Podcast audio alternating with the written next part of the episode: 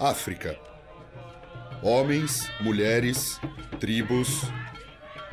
Os sons, os tambores, as crenças e as festas. América.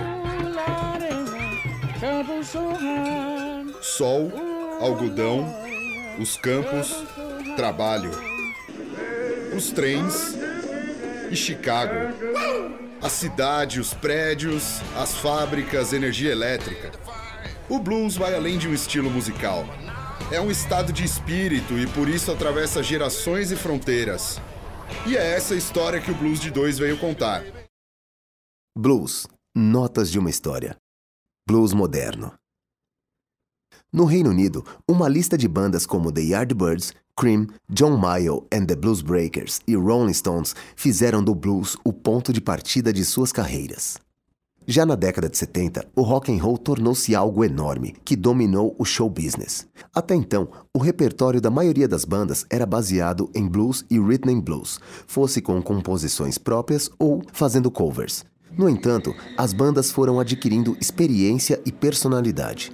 O som foi ficando mais complexo e mais pesado, e o blues assumiu papel secundário, exceto para alguns bluseiros cuja linguagem se comunicava com rock and roll, como Fred King.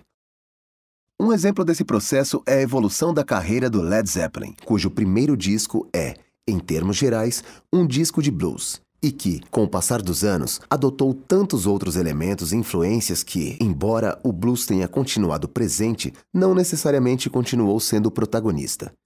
Durante a década de 70, o rock and roll se desenvolveu e criou linguagem própria, ora se aproximando, ora se afastando da linguagem do blues. No final dos anos 70, surgiu outro movimento que perdurou por parte da década de 80 e acabou sendo o maior foco da atenção da indústria musical e do grande público, a disco music. Esse período foi bastante difícil para os artistas do blues, que gravaram e fizeram shows com uma frequência muito menor que a habitual, principalmente nos Estados Unidos. Além dos artistas antigos que continuaram suas atividades, alguns nomes novos merecem destaque nessa fase. O primeiro deles é o cantor e guitarrista americano George Thorogood, que, junto com sua banda The Destroyers, lançou o primeiro disco em 1977. A carreira de George começou no início dos anos 70, quando tocava violão no estilo de seus ídolos Robert Johnson e Elmore James, e fazia pequenos shows na região de Delaware, onde nasceu. Em seguida, já com a banda formada e assumindo a guitarra, passou a tocar e gravar músicas próprias e releituras de clássicos do blues. Seu maior sucesso comercial veio em 1982 com a música Bad to the Bone, que foi trilha de muitos filmes e lhe trouxe reconhecimento internacional. Em 1980, foi lançado o disco de estreia de outro artista bastante relevante desse momento da história do blues, Robert Cray. Nascido no estado da Georgia no início dos anos 50, começou a tocar quando ainda era adolescente.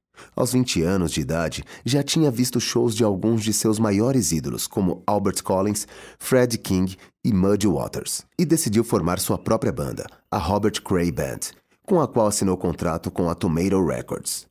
No meio dos anos 80, tinha alcançado certo reconhecimento nos Estados Unidos e na Europa, passando a abrir shows de artistas maiores como Eric Clapton, o que o ajudou a entrar para a nova geração de grandes nomes do blues. Tanto George Thorogood quanto Robert Cray continuam em atividade, lançando discos e fazendo turnês. Provavelmente o nome mais conhecido desse período seja o do texano Steve Ray Vaughan. Nascido na cidade de Dallas, ainda adolescente, começou a tocar baixo na banda de seu irmão Jimmy. No final dos anos 70, em Austin, formou a banda que o acompanhou até o fim de sua carreira, a Double Trouble com forte influência de artistas como Albert King, Fred King, Buddy Guy e Jimi Hendrix, e grandes performances ao vivo em casas da região. Embora sem conseguir grande sucesso fora do Texas, atingiram o primeiro grande êxito, uma apresentação no Festival de Jazz de Montreux em 1982. A expectativa do público do festival, no entanto, era um pouco diferente do que Steve e a Double Trouble ofereciam ao vivo. A banda tocava em volume alto e o estilo mesclava blues, jazz e rock and roll, motivos que fizeram com que algumas pessoas das primeiras filas vaiassem a apresentação. Eles saíram do palco com a certeza de que haviam decepcionado. Porém, alguns dias depois, uma ligação telefônica mudou o cenário. Era David Bowie, que estivera no Festival de Montreux, convidando Steve para gravar as guitarras de seu disco Let's Dance. Steve gravou seis das oito faixas, incluindo os clássicos Let's Dance e China Girl. Com essa bagagem, em 1983, Steve Ray assinou contrato com a Epic Records, que logo na sequência produziu seu primeiro videoclipe, Love Struck Baby, exibido com frequência na MTV. No mesmo ano, foi convidado para sair em turnê com Bowie, mas acabou permanecendo nos Estados Unidos para fazer seus próprios shows e gravar seu primeiro disco, que foi bem recebido pela maior parte da crítica, fazendo com que sua turnê se estendesse pela América do Norte e pela Europa.